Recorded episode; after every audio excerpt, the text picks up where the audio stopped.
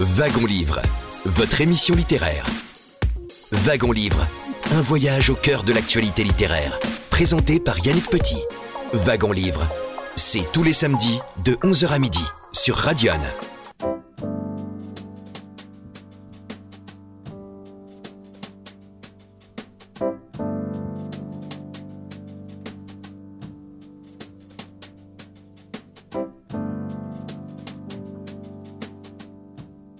Écoutez Radio, il est 11h passé de quelques secondes. Un très grand bonjour à toutes et à tous et bienvenue à bord de Wagon Livre, votre émission littéraire. Nous sommes ensemble jusqu'à midi avec notre invité qui signe un essai historique aux éditions Flammarion. Essai intitulé Ces médecins qui ont résisté 1940-1945. L'auteur est avec nous durant une heure. Cécile Tartakovsky, bonjour et bienvenue dans Wagon Livre. Bonjour Yannick Petit, merci. Cécile Tartakovsky, alors vous êtes réalisatrice notamment de documentaires pour France Télévisions. Est-ce que vous pouvez nous donner un petit peu plus d'informations sur votre, votre parcours et votre activité professionnelle? Oui, euh, je suis donc journaliste de formation. J'ai travaillé longtemps pour France Télévisions, euh, voilà, chez eux. Et puis il y a quelques années, je suis devenue indépendante et je propose des documentaires, principalement sur des thèmes de société. Et il m'arrive de faire des incursions euh, dans l'histoire. Et, et, il se trouve qu'il y a quelques années, on m'a proposé donc de réaliser un documentaire sur les médecins résistants et qui ont eu la particularité de résister parce qu'ils ont soigné, pas parce qu'ils sont devenus combattants, mais parce qu'ils ont usé du soin comme, euh, comme arme et comme euh, moyen de résistance. Alors, ce, documentaire a été produit et diffusé en juin 2020 sur France 2, euh, un film de, de, vous accompagné de, donc de Michel Simès, que je pense à un grand nombre d'auditrices et auditeurs euh, connaissent, et la collaboration d'un historien spécialiste de la, de la Seconde Guerre mondiale, Olivier Vieviorca. Tout à fait, parce que je ne suis pas historienne, je suis bien, comme je le disais à l'instant, journaliste, documentariste. Donc, euh, donc j'avais besoin évidemment pour m'accompagner euh, sur ce sur ce chemin euh, d'un historien qui puisse m'apporter ses éclairages et, et voilà me guider. Alors c'est votre premier livre. Comment doit-on le qualifier? Dans l'introduction, j'ai parlé d'essai. Un docu, c'est un docu biographique? Comment Comment l'identifier, ce livre? J'aime bien l'idée de une quête et une enquête, c'est-à-dire que cette histoire, elle n'avait jamais été racontée. On a beaucoup parlé de la résistance, des différents corps de métier qui se sont engagés en résistance. Il est vrai qu'on s'était jamais intéressé aux médecins, donc il a fallu faire un travail de d'enquête déjà trouver des personnes qui étaient encore vivantes et capables de témoigner de ce qu'elles avaient vécu. Et, faire le choix de ces histoires aussi, savoir lesquelles on allait, on allait raconter, pourquoi, est-ce qu'il y a, il existait encore des traces de, de cette histoire. Euh, voilà, donc ça, ça a pris de longs mois pour trouver les personnes qui acceptaient de témoigner leurs enfants, leurs petits-enfants quand ces personnes étaient décédées, et puis tout ce qui pouvait nous raccrocher à cette histoire. Alors on comprend bien qu'il y a un enthousiasme, une curiosité enthousiaste à aller sur euh, le chemin, à suivre le destin de ces femmes et de ces hommes, dont, certains ne sont plus de ce monde, hein, ou de trouver des, des, héritiers susceptibles de montrer des lieux, d'ouvrir des carnets, de retrouver des, des, écrits. Il y a toute une, toute une émotion, toute une sensibilité de la journaliste qui finalement euh, se laisse envahir bien sûr par, euh, par l'histoire et aussi par, par le, courage, la détermination, les risques réellement encourus par euh, ces femmes et ces hommes que vous admirez, vous ne le cachez pas. Il y a, je pense, parfois même une petite larme au coin de l'œil. Oui, alors disons que moi j'ai 40 ans, euh, je n'ai pas vécu euh, de choses aussi terribles que ça, que la guerre, comme ces gens qui l'ont connue, et rencontrer des personnes qui pour la plupart étaient âgées entre 95 ans et 100 ans, euh, qui ont vécu cette période et qui plus que l'avoir vécu se sont engagés et ont risqué leur vie pour sauver d'autres personnes, ça force forcément le respect, et de les retrouver, de les écouter parler et et de cheminer euh, sur leurs pas, d'aller euh, sur les lieux dans lesquels ils ont œuvré, de, de retrouver des objets, d'avoir Colette, dont on parlera plus tard, Colette, Colette Brûlman, oui. tout à fait, qui elle a résisté à l'hôpital Rothschild, qui chez elle euh, me montre son étoile jaune, euh, les documents de, de l'époque, enfin forcément, c'est quelque chose qui, oui, qui amène énormément d'émotions, de, colère aussi, parfois. Et c'est ce que je dis, c'est des images qui se, qui se percutent. Euh, cette femme de 100 ans avec son sourire, sa gouaille, et, et, stigmates un peu du passé qu'elle ressort. Voilà, il y a des choses qui forcément génèrent pas mal d'émotions. Et qui reste modeste, qui n'a pas le sentiment d'avoir accompli des actions euh, d'héroïsme ou hors du commun. C'est ça qui est dingue, c'est qu'elle se décrit elle-même comme une petite main de la résistance. Il faut savoir que Colette avait 20 ans à l'époque, euh, qu'elle est donc juive, qu'elle œuvre à l'hôpital euh, Rothschild en tant qu'interne. Elle sauve des enfants et elle se considère, elle est décédée récemment, mais elle se considérait euh, jusqu'à la fin comme une petite main qui a fait ce qu'elle devait faire. Elle ne, elle ne reconnaîtra jamais qu'elle a accompli de grandes choses. En tout cas, qui m'a semblé essentiel, c'est que ces, médecins, qui, ils peuvent être euh, pharmaciens, euh, laborantins, enfin venant de, tout l'éventail des professions de, la médecine, ils sont vraiment du côté de la vie. Et je dis cela parce que votre euh, ouvrage s'ouvre sur un homme, donc un,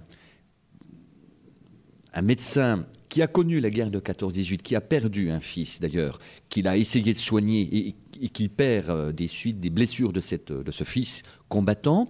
Et cet homme, lorsque euh, la France est vaincue, terrassée par euh, l'armée allemande, choisit de mettre fin à ses jours. Et en fin de compte, tout votre livre montre qu'il y a lui, il, fait, ce choix parce qu'il ne peut pas accepter, en tant qu'ancien combattant de 14-18, que les Allemands défilent sur les Champs-Élysées à Paris en, 1940.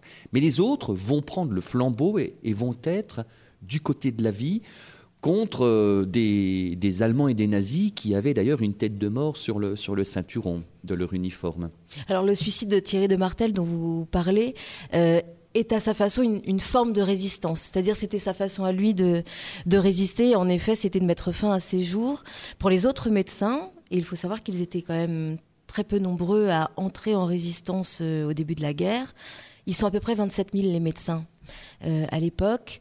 Euh, ils sont très très peu à l'entrée de la guerre à entrer en résistance parce que leur statut social ne les pousse pas vers ça. C'est-à-dire que ce sont plutôt je peux dresser leur portrait. Justement, c'est ça, c'est que vous montrez que le médecin des années 30-40 dans notre pays n'a pas le profil, en tout cas, euh, très communiste, très résistant, encore que au départ, dans la résistance, il y a eu, il y a eu tout de même quelques anciens militaires, euh, mais pas systématiquement. Certains ont déposé les armes et puis c'était ainsi.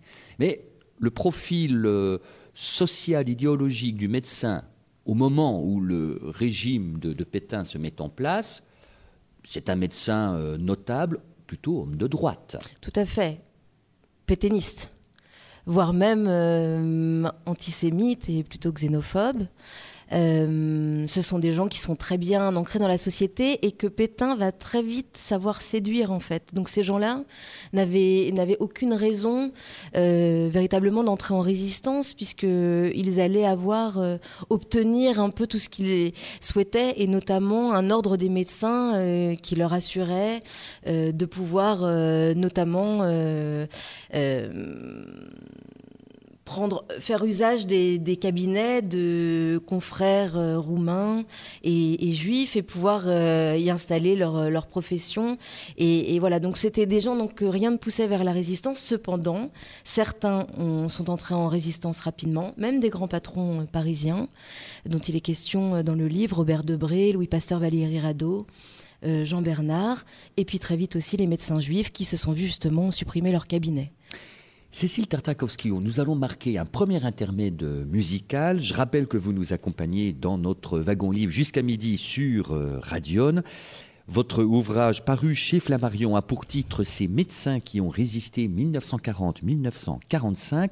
On vous retrouve dans quelques minutes, juste après cette petite pause musicale. Il paraît que les nouvelles ne sont pas si bonnes, que le moral descend et que les forces abandonnent. J'entends tous les gens parler de tes histoires, que l'avenir qui t'attend se joue sur le fil du rasoir. Qu'en est-il de l'amour, des larmes et de la peine, de la vie?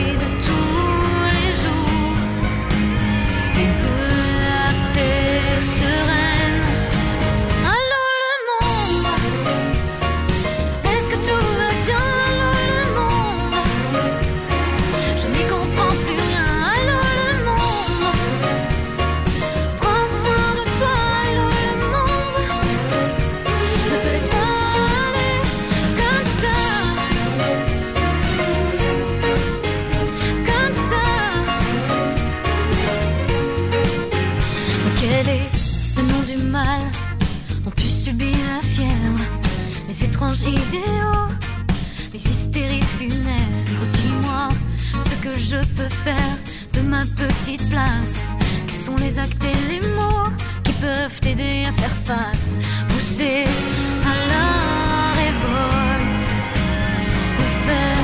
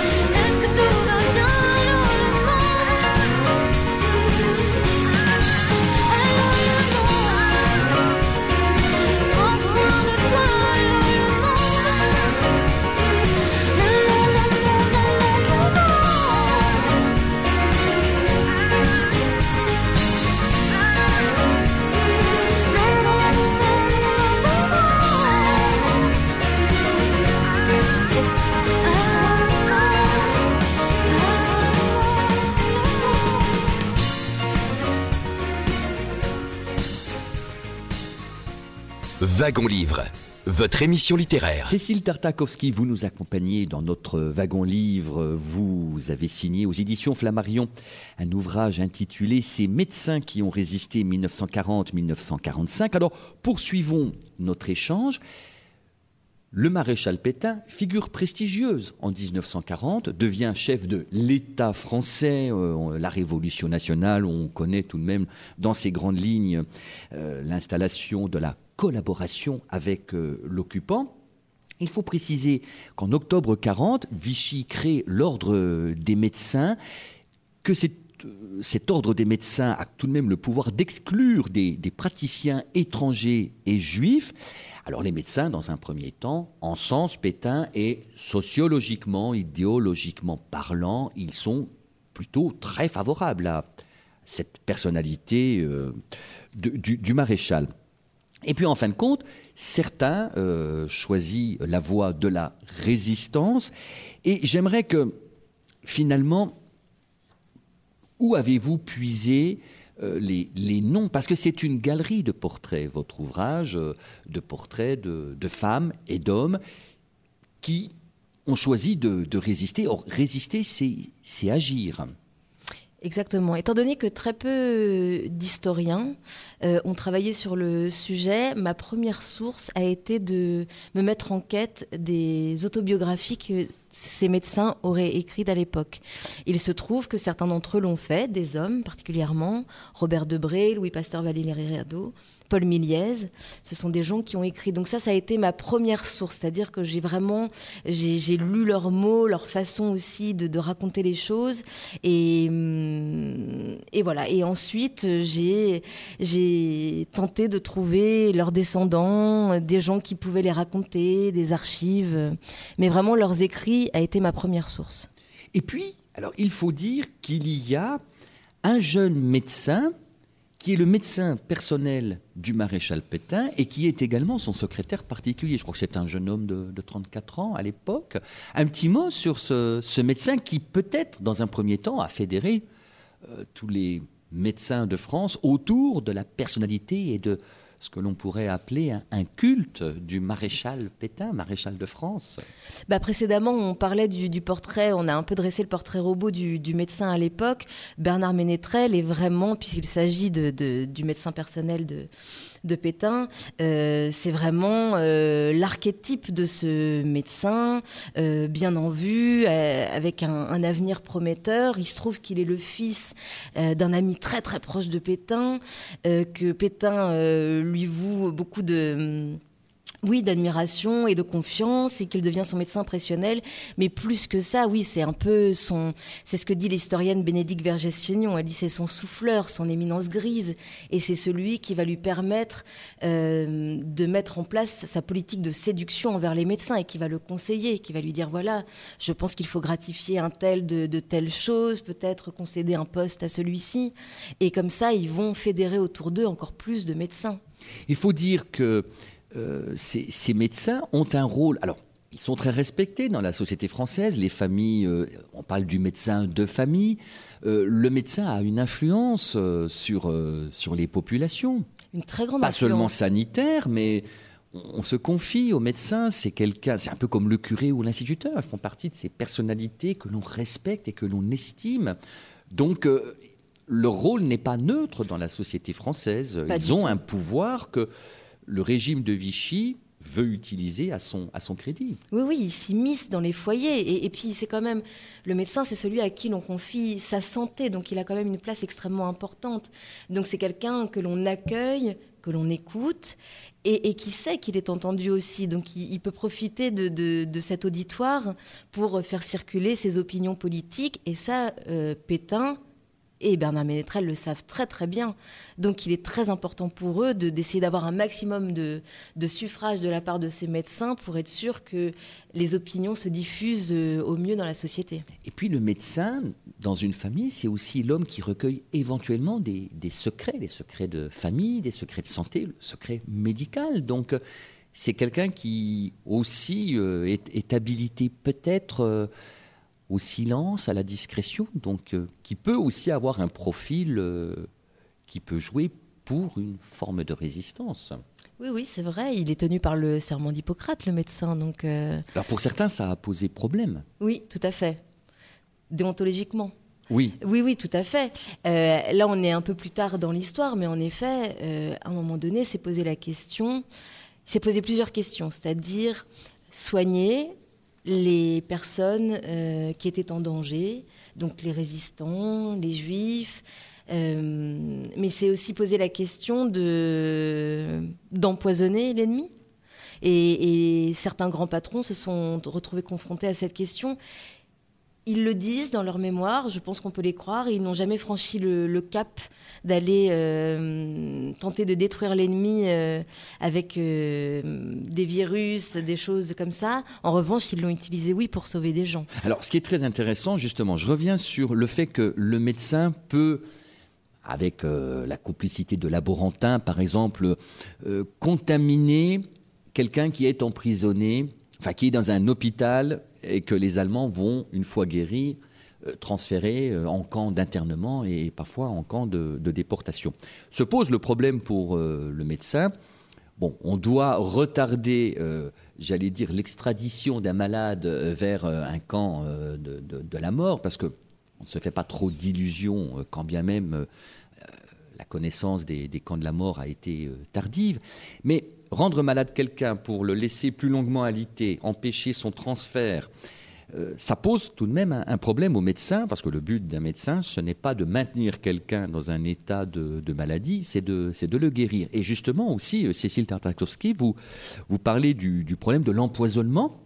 Alors on sait que les guerres plus modernes euh, ont, utilisé des, substances euh, nocives, mais c'était plutôt dans le cas de guerres d'armées constituées face à face.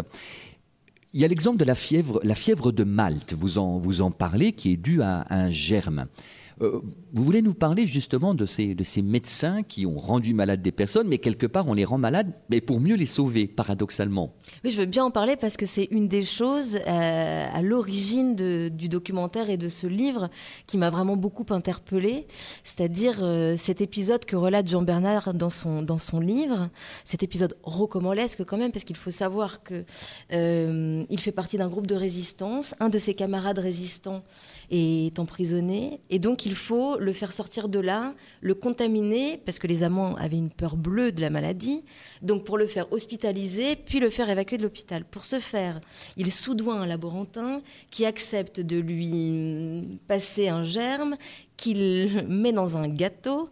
Le gâteau, il le transfère là où son ami résistant est fait prisonnier il faut le rendre malade, mais pas trop parce qu'il ne faut pas qu'il meure. Donc il faut que ça soit une maladie assez grave et assez hum, effrayante pour que les Allemands veuillent bien faire hospitaliser cette personne. En même temps, donc il ne faut pas que cette personne meure.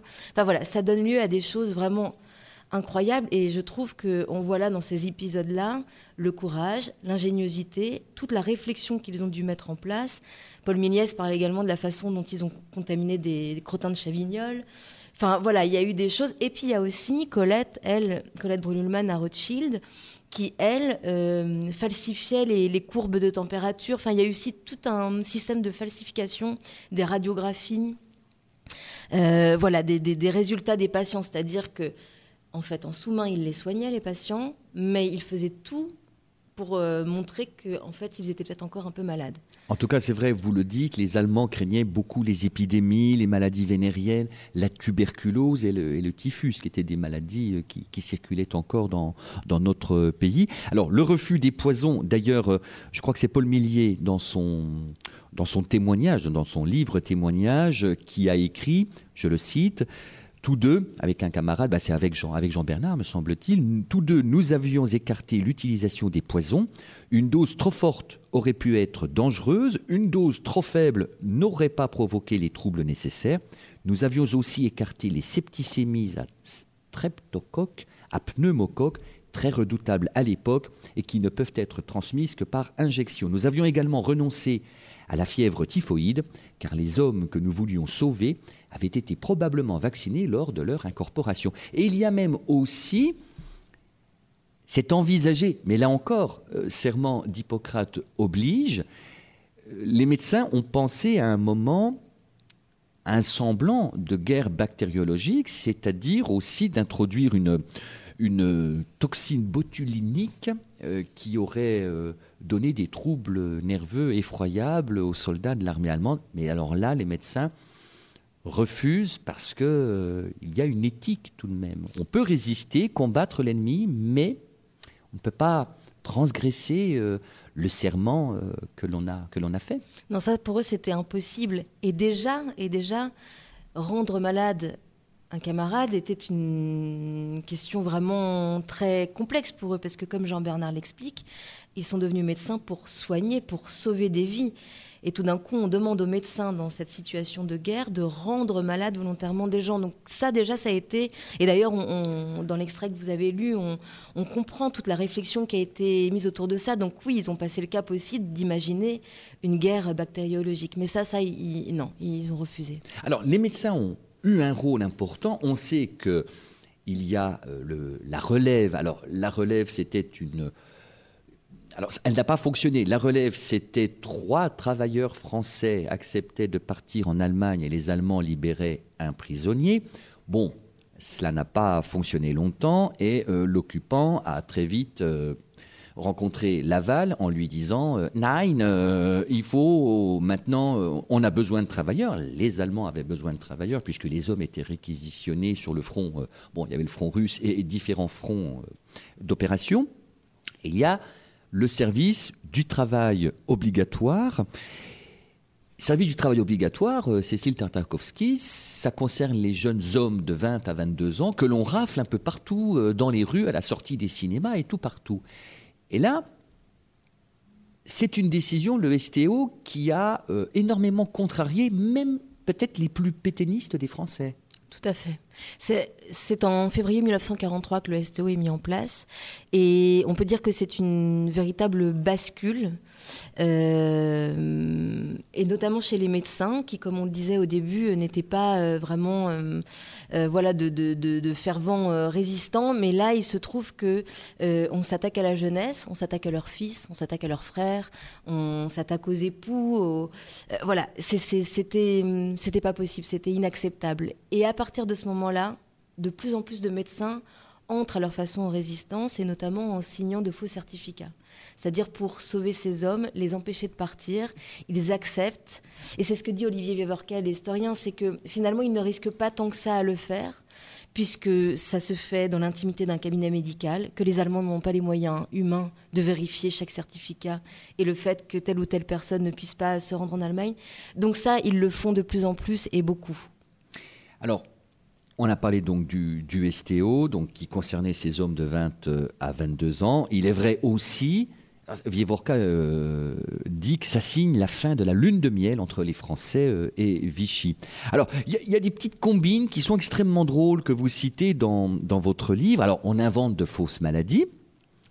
Vous l'avez dit, Cécile Tartakowski, les médecins signent de faux certificats de santé. Et puis, alors, il y a des petites j'allais dire des petites, euh, comment dire, des petites combines malicieuses et, ingénieuses. Alors, je vous cite, hein, Cécile Tatrakowski, c'est page 171. Les médecins, dès lors, vont imaginer mille ruses pour générer ces faux certificats, mais aussi trafiquer des radios pulmonaires en imposant, par exemple, une pièce de monnaie ou même une tranche de gruyère sur le thorax d'un patient afin de donner l'impression d'une belle caverne tuberculeuse.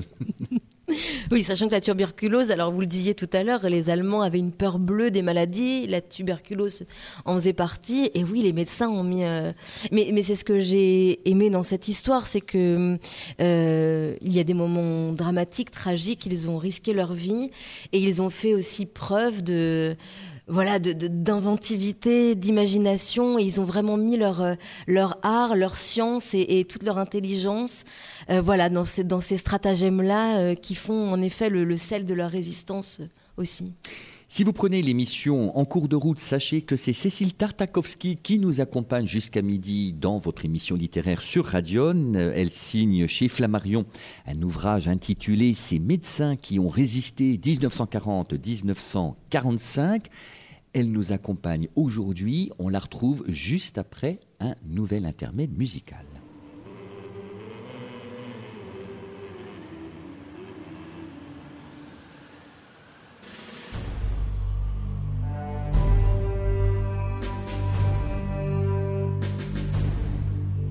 Ami, entends-tu le vol noir des corbeaux sur nos plaines?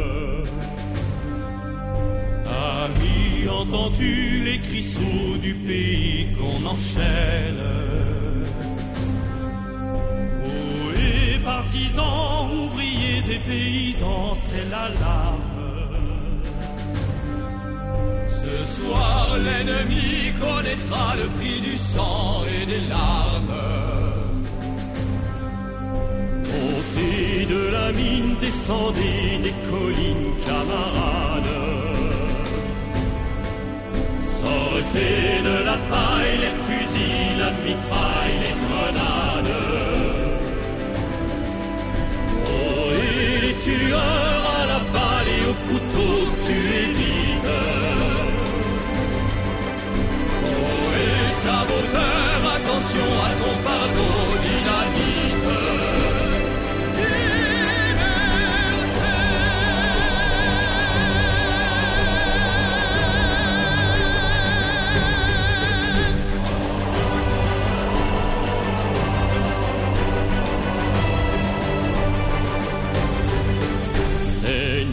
brisons les barreaux des prisons pour nos frères. La haine à nos trousses c'est la faim qui nous pousse la misère. Il y a des pays où les gens creux des lits, font des rêves. Ici, nous vois-tu, nous on marche et nous on tue, nous on crève. Chacun sait ce qu'il veut, ce qu'il fait quand il parle.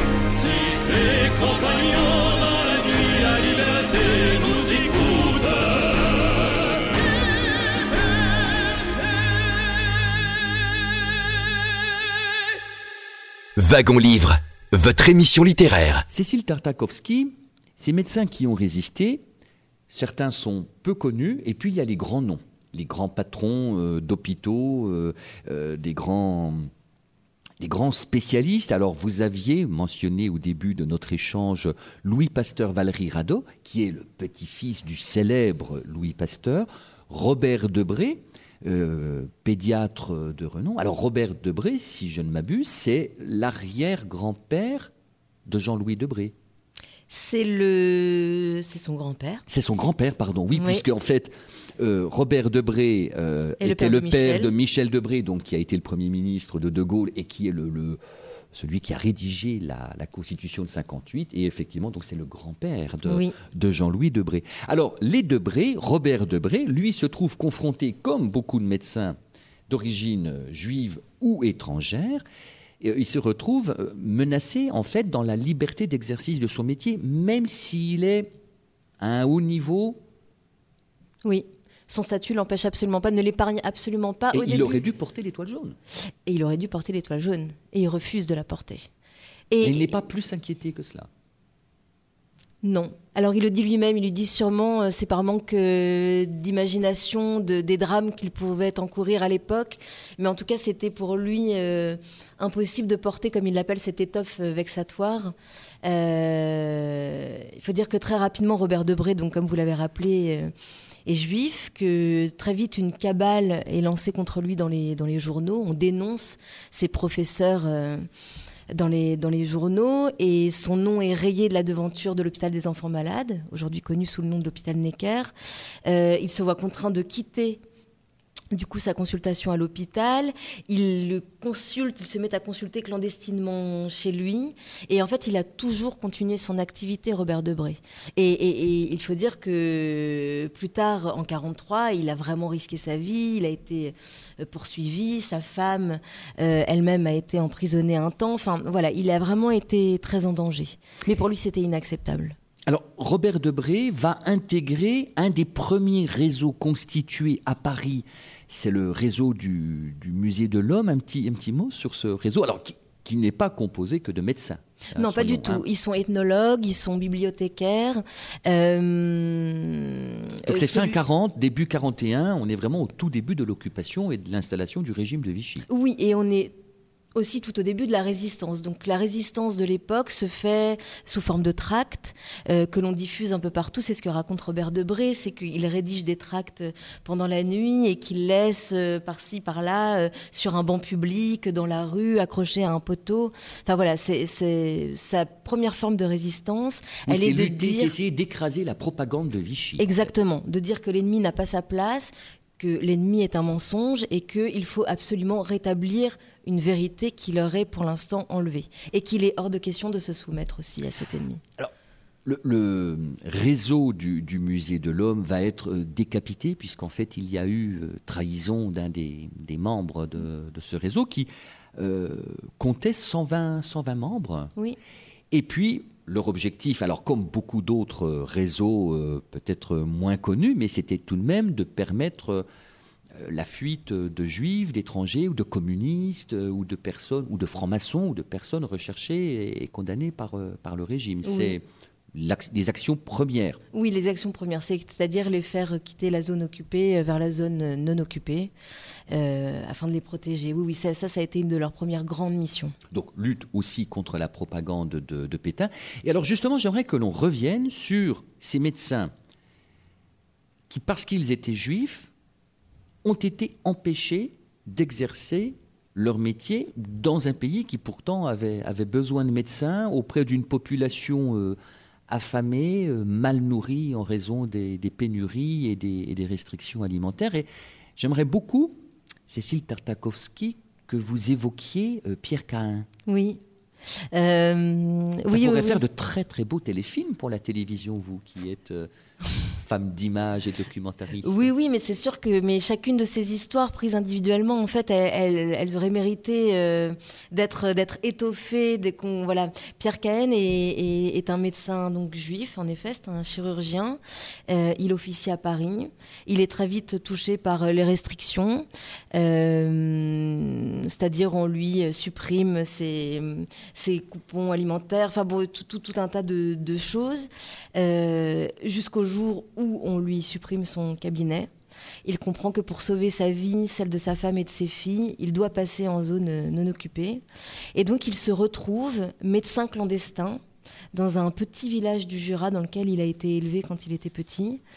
Et, euh, et, il devient un peu, il, voilà, il dit qu'il devient un peu le guérisseur, c'est-à-dire qu'il n'est plus question pour lui euh, d'officier au grand jour, donc il ne signe pas d'ordonnance, il ne se fait pas rétribuer. En revanche, les villageois lui permettront de, de vivre euh, parce qu'il aura le droit à la nourriture, des légumes et, et tout ça. Et, et, et, donc, il rentre dans la clandestinité forcée et dans cette résistance aussi un petit peu forcée. Ça n'était pas son premier mouvement de résister à Pierre Mais avec la complicité et le soutien de la population. Totalement. Les villageois ont tout de suite compris que il ne fallait plus dire son nom, il a changé son nom. Ah oui, alors c'est en... très fort. Oui. Puisqu'il devient le docteur Galien, donc du nom de ce célèbre médecin grec. Oui, en changeant, il explique qu'en changeant les lettres, en, voilà, en les griffonnant un peu, on peut transformer aisément Cahen en, en Galien. Donc il devient le, le docteur Galien pour tous les villageois qui savent tous qu'il est juif, qu'ils savent tous qu'il est caché et jamais aucun d'entre eux ne le dénoncera. Et, encore aujourd'hui, sa mémoire est très très vivante à, à Villers-les-Bois, dans ce petit village dans lequel je me suis rendue.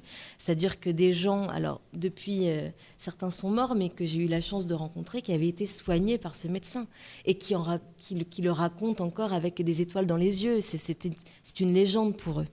Particularité aussi de votre livre et de la rédaction, c'est que vous vous déplacez et il y a une émotion, vous voulez être sur le terrain pour vous imprégner. Par exemple, c'est la forêt du Morvan. Là, bon, quand vous allez à Saint-Brisson, au musée de la résistance euh, du Morvan, euh, et que vous rencontrez euh, Aurore Calwert, que vous, que vous mentionnez, mais tous ces, tous ces héritiers de ces euh, ou, ou petites petite filles et petits-fils de ces médecins disparus qui ont œuvré euh, souvent dans l'ombre et pas toujours forcément reconnus. Euh, mais vous aimez aller dans les lieux, habiter ces lieux. On a l'impression que ça vous. Ça, ça je, le répète, parce que c'est.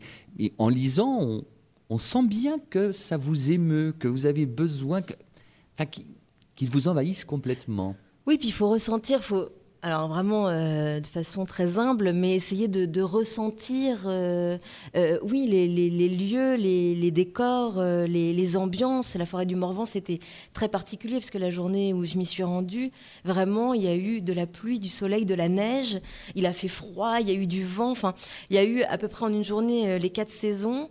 Et, quand on, sait ce que les médecins du maquis ont pu faire dans ces circonstances auprès de blessés très très grièvement blessés, euh, ça rend les choses en effet, oui, très fortes en émotion. Et puis j'étais dans plein de lieux improbables. J'étais dans les sous-sols de l'Institut Pasteur, oui. j'ai été dans, donc dans les, dans les grands domaines de certains de ces médecins, j'ai été dans, dans les hôpitaux, enfin, j'ai été vraiment dans beaucoup d'endroits et ça c'était vraiment, vraiment chouette. Cécile Tarkowski, ces médecins qui ont résisté chez Flammarion, on marque une nouvelle petite euh, virgule musicale et puis on se rend dans le Morvan juste après, entre Ourou en Morvan et le lac des Sétons euh, dans la Nièvre. Et puis on parlera de Alec Prochians, notamment, euh, à découvrir parce qu'il a réussi un grand nombre d'opérations dans des conditions euh, plus que très compliquées. Parce que opérer dans la forêt du Morvan avec peu de matériel et parfois sous les balles qui devaient passer à droite et à gauche, c'est une forme d'héroïsme. On en parle avec vous juste après.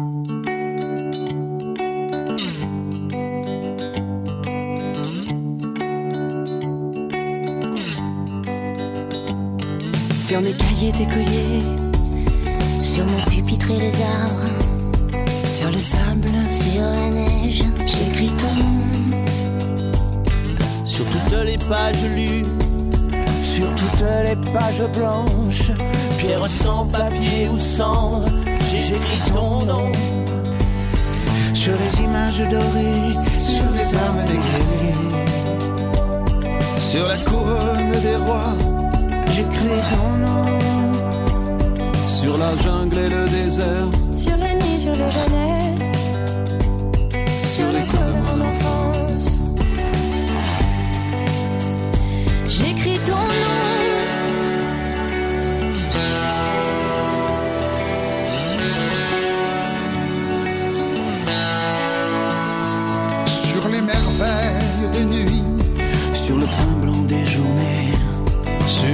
Les j'écris ton nom. Sur tous mes chiffons d'azur, Sur le temps, soleil moisi.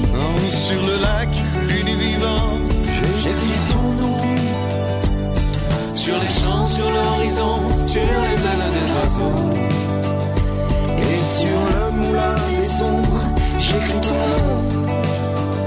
sur chaque bouffée d'aurore, sur la mer, sur les bateaux.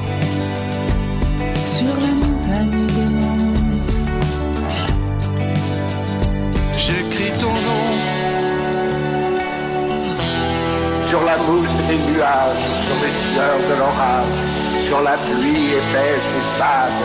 J'écris ton nom.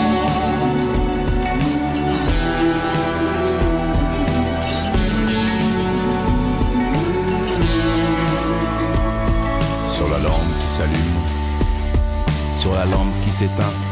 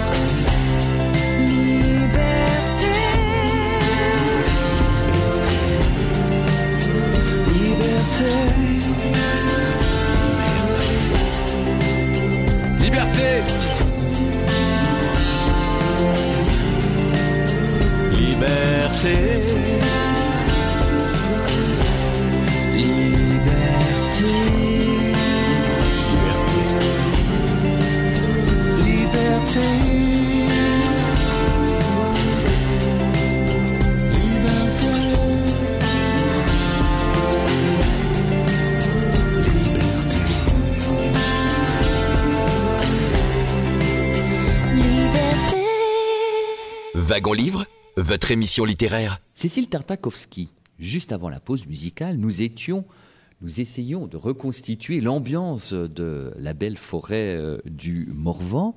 J'aimerais que vous nous parliez d'Alec Prochians, très jeune homme, hein, euh, il est né en 1914, c'est beaucoup des gens, ce sont des trentenaires essentiellement tout de même, euh, Essentiellement. euh, quand ils s'engagent dans, dans la résistance médicale. Je vous laisse nous parler d'Alec Prochians, qui va devenir un, un chirurgien euh, assez euh, mémorable tout de même, euh, ayant exercé son art dans des conditions plus que précaires. Oui. Alors lui, c'est un tout jeune interne euh, qui finit ses études à Berck, dans le nord de la France. Et il a comme ça ce, ce- rêve, cette envie d'aller résister, d'aller au, au front, en fait. C'est-à-dire de, de ne plus être dans une résistance morale et idéologique, mais vraiment d'y aller. Et donc, il contacte euh, le tout récent comité médical de la résistance qui vient de se créer, sous l'impulsion des, grands patrons euh, Louis Pasteur, Valérie Radeau et Robert Debré notamment. Et, euh, il, est envoyé en plein cœur du Morvan pour soigner. Et là, il, explique, hein, il se retrouve avec une petite valisette avec quelques petites choses pour soigner, de quoi plâtrer, quelques sulfamides, donc les, antibiotiques, quelques pansements, euh, mais vraiment très très peu de choses face au désastre auquel il va le faire face, parce qu'il va vraiment faire face à un désastre. C'est-à-dire que euh, à partir de ce moment-là, et il le dit, il se sent seul au monde et tout le monde s'en remet à lui. C'est-à-dire que les blessures sont très très graves. Oui, c'est des blessures par, par balle, ça peut être parfois des, des brûlures euh, pour, pour des aviateurs, par exemple. Donc Oui. c'est c'est pas des petits bobos, des- ce ne sont pas des écorchures. hein. Non, non, là on parle de. Il faut parfois euh, des amputations. Euh, il opère avec un, instrument euh, pas du tout euh, destiné à ça, une sorte de trépanation. Enfin, non, non, on est vraiment dans de la chirurgie de guerre. Avec encore une fois des moyens minimes, quasiment peu de possibilités de, d'aseptiser son matériel médical. Donc tout ça se fait à la flamme quand c'est possible. Au mieux, exactement. Il a beaucoup dessiné aussi. Oui. Peut-être que aussi, justement, ça a fait avancer la médecine, euh, la chirurgie. euh, le fait d'avoir pratiqué la chirurgie euh, dans la forêt du Morvan sous des, des toiles qui étaient peut-être parfois des simples toiles de parachute, Tout à fait. euh, un peu la débrouille. et il, il a tout de même sauvé. Alors, il y a malheureusement certaines personnes qu'il n'a pas pu sauver, mais il a réussi, je crois, plus de 90 euh, Oui. opérations qui finalement ont, ont débouché sur euh, allez, le rétablissement des, des- des Ouais. personnes opérées. Oui, oui, il, il dit qu'il qu'il- il n'y a que 12 personnes qu'il n'a pas réussi à sauver. Et en même temps, il dit, mais qui. Voilà, co- comment faire en fait avec si peu de, de, de moyens? Non, il a vraiment. Et, et- et puis, comme vous le disiez, la toile de tente, c'est au mieux, c'est-à-dire euh, l'endroit au mieux où il peut opérer. Mais la plupart du temps, il opère sur place, là où a lieu euh, la blessure. Donc, euh, c'est sur une civière quand il y en a, mais c'est à même le sol. C'est sur la table d'un fermier quand la ferme est proche et que le fermier accepte qu'on vienne opérer sur et sa des table. amputations dans des conditions quand même redoutables. Oui, Enfin, complètement. Imagine Donc, la souffrance aussi quand même de la personne qui Tout à amputer et en, en l'absence de, de, de- médicaments pouvant euh, soulager la douleur. Oui, oui, tout à fait. Et puis on manque, il, man- il manque affreusement de médicaments et euh, en fait il manque de tout, il manque de tout. Et, ce témoignage d'Alec Prochant, je, l'ai recueilli grâce à Hubert Cloy, qui lui n'était pas médecin mais qui a été un, combattant de la première heure et qui me raconte comment il a été son assistant euh, sur certaines euh, scènes de soins. Et, oui, la douleur des gens et le fait qu'il ait dû garder un homme qui, venait d'être amputé par Alec Prochant, qui lui a dit à son réveil il va hurler, mais ne t'inquiète pas, après ça va passer. Enfin voilà, des, des- il s'est passé des choses. Alec Prochantz qui a donc écrit un, témoignage dont le titre est- prête un peu à sourire. Euh, Promenons-nous dans les bois, c'est paru à la Société des écrivains en, en 2011. Et je voudrais, Cécile Tartakovsky, juste lire euh, ce qu'écrit euh, Alec Prochantz sur cette période et sur ses missions chirurgicales, enfin, ce qu'il appelle chirurgie de la guérilla. Je le cite, La tentation du danger était trop forte. Nous allions enfin goûter ce fruit défendu par Vichy, la joie de l'aventure, le désir de servir. Bonheur du hors-la-loi, le refus de sagesse des aînés. Robin des Bois, muselé dans la clandestinité, va prendre en main sa destinée, terroriser ceux qui faisaient peur et venger nos amis déportés. Il y a une vraie énergie, une vraie incarnation de la vie. Oui, C'est une complètement. jeunesse qui croit en l'avenir et qui veut vraiment euh, libérer le pays. Oui, puis on sent la malice aussi. C'est ce que j'aime, c'est que dans chacun de leurs récits, on sent la personnalité. Hubert Proch- euh, pardon, Alec Prochant, on le sent vraiment euh, malicieux. Il, il- il s'autoproclame guerriero Toubib parce que c'est vraiment ça. C'est c'est vraiment, c'est vraiment ce qu'il devient dans cette forêt du Morvan. En plus, qu'il ne connaît absolument pas. C'est-à-dire que, en plus d'être un terrain assez hostile, c'est- c'est c'est une terre inconnue et il doit tout apprendre, tout réapprendre et, se réinventer lui-même et puis, et puis risquer sa vie. En fait, il a risqué sa vie tous les jours. Vous vous, êtes rendu au, musée de la résistance du, Morvan et là, euh, sa directrice, euh, donc euh, je, le dis pour nos auditeurs du département de Lyon, hein, il suffit de se rendre à Saint-Brisson, alors c'est dans la Nièvre voisine, donc le musée de la résistance du Morvan.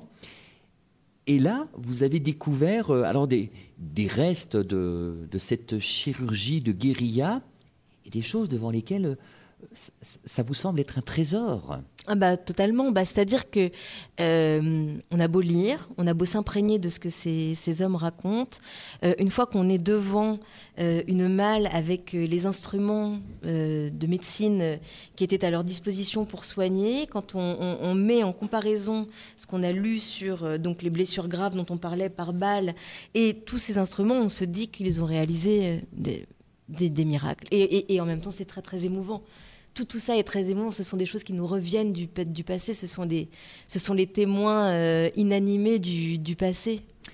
Et puisqu'on parle du Morvan, je voudrais juste mentionner, alors elle est sortie il y a quelques mois euh, par l'Association pour la recherche sur l'occupation et la résistance en Morvan. C'est une bande dessinée intitulée Jeunesse Zomaki, Résistance en Morvan. Le scénario est de euh, Jean-Charles Gibault, qui est professeur d'histoire, et les illustrations sont de Ilker Kaliskan. Et, et- et je vous l'offre. Je Merci vous l'offre, Cécile Tartakovsky, quelques bandes beaucoup. dessinées et des bulles, une autre façon de découvrir euh, l'histoire. On ne peut pas ne pas évoquer cette grande dame que vous avez connue centenaire, qui a voulu sauver des enfants juifs.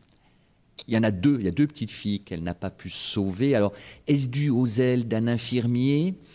Euh, Et ça reste un traumatisme pour elle, ces deux gamines Oui, qui ont été envoyées à la déportation et à la mort. oui, oui. Et ça, pour elle, c'est, elle utilise le terme, c'est l'horreur. Oui, c'est l'horreur.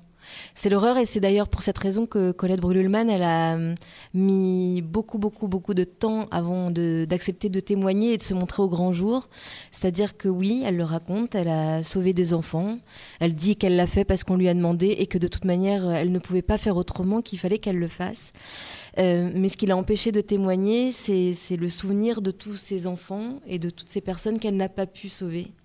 Et elle parle notamment de, de Daniel et Céline, qui étaient deux petites filles âgées de 4 et 6 ans, et, qui sont devenues euh, les mascottes de l'hôpital. Il faut savoir que ces petites filles, leurs parents étaient à Drancy, et une façon de sauver ces enfants, c'était de, les, de, le- de leur changer leur identité, de les faire venir euh, au sein de l'hôpital, de les soigner, d'essayer de les cacher. Un hôpital qui était un peu prison aussi. Un, un hôpital qui était Enfin, totalement Rothschild, l'hôpital. Rothschild, c'était un peu hôpital Oui, prison. Et ensuite, on pouvait se retrouver à Drancy, Oui. qui était un camp un petit peu de, de tri des. C'est ça? Oui. En fait, l'hôpital Rothschild était l'annexe de Drancy, c'est-à-dire que seuls les médecins juifs étaient. euh, Enfin, pas seuls, parce qu'il y avait des médecins qui n'étaient pas juifs, mais les médecins juifs, s'ils voulaient exercer encore leur métier, parce qu'à un moment donné, on leur a dit qu'ils n'avaient plus le droit, euh, ils pouvaient exercer leur métier à l'hôpital Rothschild. Donc il y avait énormément de médecins juifs et il y avait énormément de patients qui venaient de Drancy, donc des patients juifs. Donc c'était à la fois un hôpital qui protège ces personnes, mais un hôpital qui était une véritable souricière. Et les Allemands pouvaient, du jour au lendemain, euh, perpétrer des, horreurs, ce qu'ils ne se sont pas privés de, faire dans l'annexe qui était un orphelinat pour enfants juifs d'ailleurs. Mais voilà, et, et Colette raconte ces deux petites filles qu'ils ont, avec son équipe, cachées, chouchoutées. Elles sont devenues euh, des petites filles qui ont mis de la vie aussi dans cet hôpital. Et, hum, et ils ont beau y faire, il- un médecin zélé de Drancy a décidé qu'elles partiraient par le prochain convoi. Et elles sont mortes très rapidement. Alors, Colette Brul-Ullmann est morte en 2021. Elle Oui. était centenaire. Oui. Et vous écrivez, c'est d'ailleurs le paragraphe qui termine votre ouvrage. D'elle, surtout, je garde précieusement trois clichés et sa voix chaude et réconfortante qui, lorsque je regarde ses photos, me semble aujourd'hui encore transpercer le papier glacé. Malgré son absence, Colette est et sera toujours là, éternelle. C'est à elle que ces pages sont dédiées. Oui. Mais Colette, ça a été une rencontre. Colette, je la rencontre, elle a 100 ans. Colette, elle vit seule dans son appartement. Elle a à la fois euh, sa gouaille et hum, son franc-parler et cette belle euh, langue française qui est la sienne. Euh, Colette, elle me demande si j'ai regardé la dernière série sur Netflix, si j'ai me suis intéressée à ça. Colette, elle est dans la vie, dans la modernité et elle a cette humilité, elle a cet humour, en même temps elle a cette gravité. Colette, ça a été, oui, une des plus belles rencontres que j'ai que j'ai faites. J'ai eu trop de chance. Alors il y a beaucoup d'autres femmes, hein, je pense aussi Odette Rosenstock, euh, on n'aura pas l'occasion euh, d'en parler, mais en tout cas des femmes et des hommes qui ont vraiment essayé de, sauver des juifs, des enfants, des adultes, euh, des personnes en tout cas qui étaient menacées et, pourchassées par, il faut le dire quand même, la milice française, mais aussi la police allemande. J'aimerais que nous terminions l'émission. Bien évidemment, notre échange euh, ne peut être qu'un encouragement à se procurer votre ouvrage, mais j'aimerais qu'on parle du cabinet du docteur Frédéric Dugoujon. Parce que ce docteur Frédéric Dugoujon, qui deviendra plus tard maire de la ville de Caluire et Luire, donc nous sommes pas loin de Lyon, vous dites que c'est un médecin oublié dont le cabinet est pourtant le théâtre d'un épisode tragique de notre histoire nationale et notre histoire collective. Oui, parce que c'est dans son cabinet que Jean Moulin est arrêté. Euh, Le 21 juin 1943. Tout à fait, à 14 heures. Oui, et c'est là encore une autre forme de résistance, c'est-à-dire que là, on ne parle pas d'un médecin euh, qui a soigné des juifs, qui a soigné des résistants, on parle d'un médecin dont le cabinet est devenu... euh, il faut savoir qu'un cabinet de médecin, c'est un endroit où les gens entrent, les gens sortent. Euh, du coup, il y a un va-et-vient permanent qui permet l'organisation de réunions secrètes. C'est exactement pour cette raison qu'il est sollicité par euh, Jean Moulin et certains de ses camarades pour organiser une réunion secrète et il accepte. Et donc, pendant qu'il est en consultation euh, ce jour-là, euh, une réunion se tient à l'étage et ça tourne au drame, comme on le sait. Klaus Barbie et ses hommes vont débarquer. Et ça va être bah, la fin de, Jean Moulin, notamment. Voilà, Jean Moulin qui meurt de- des suites de ses blessures le 8 juillet 1943. Euh, vous avez rappelé euh, le, le tortionnaire euh, de Lyon, hein, Klaus Barbie, qui a été d'ailleurs jugé euh, dans les années 80, Oui. 87-88. euh, le, le Klaus Altmann retrouvé en Bolivie et extradé euh, en France. On est, on est au terme de notre échange, euh, Cécile Tartakovsky. Je, je rappelle aussi qu'il y a beaucoup d'autres aspects sur cette résistance du monde médical entre 40 et 45. Je rappelle le titre de votre ouvrage, Ces médecins qui ont résisté, sous la plume de Cécile Tartakovsky et que l'on trouve aisément aux éditions Flammarion. Merci, chère Cécile, de nous avoir consacré du temps et d'avoir euh, ravivé d'une certaine manière la flamme de la résistance. Merci beaucoup, c'était un plaisir. Merci Cécile Tatrakowski. Je rappelle, que cette émission est disponible en podcast sur le site yannickpetit.fr et que nous nous retrouvons samedi prochain, toujours à 11h sur Radio. Un excellent congé de fin de semaine à toutes et à tous. Au revoir et à la semaine prochaine.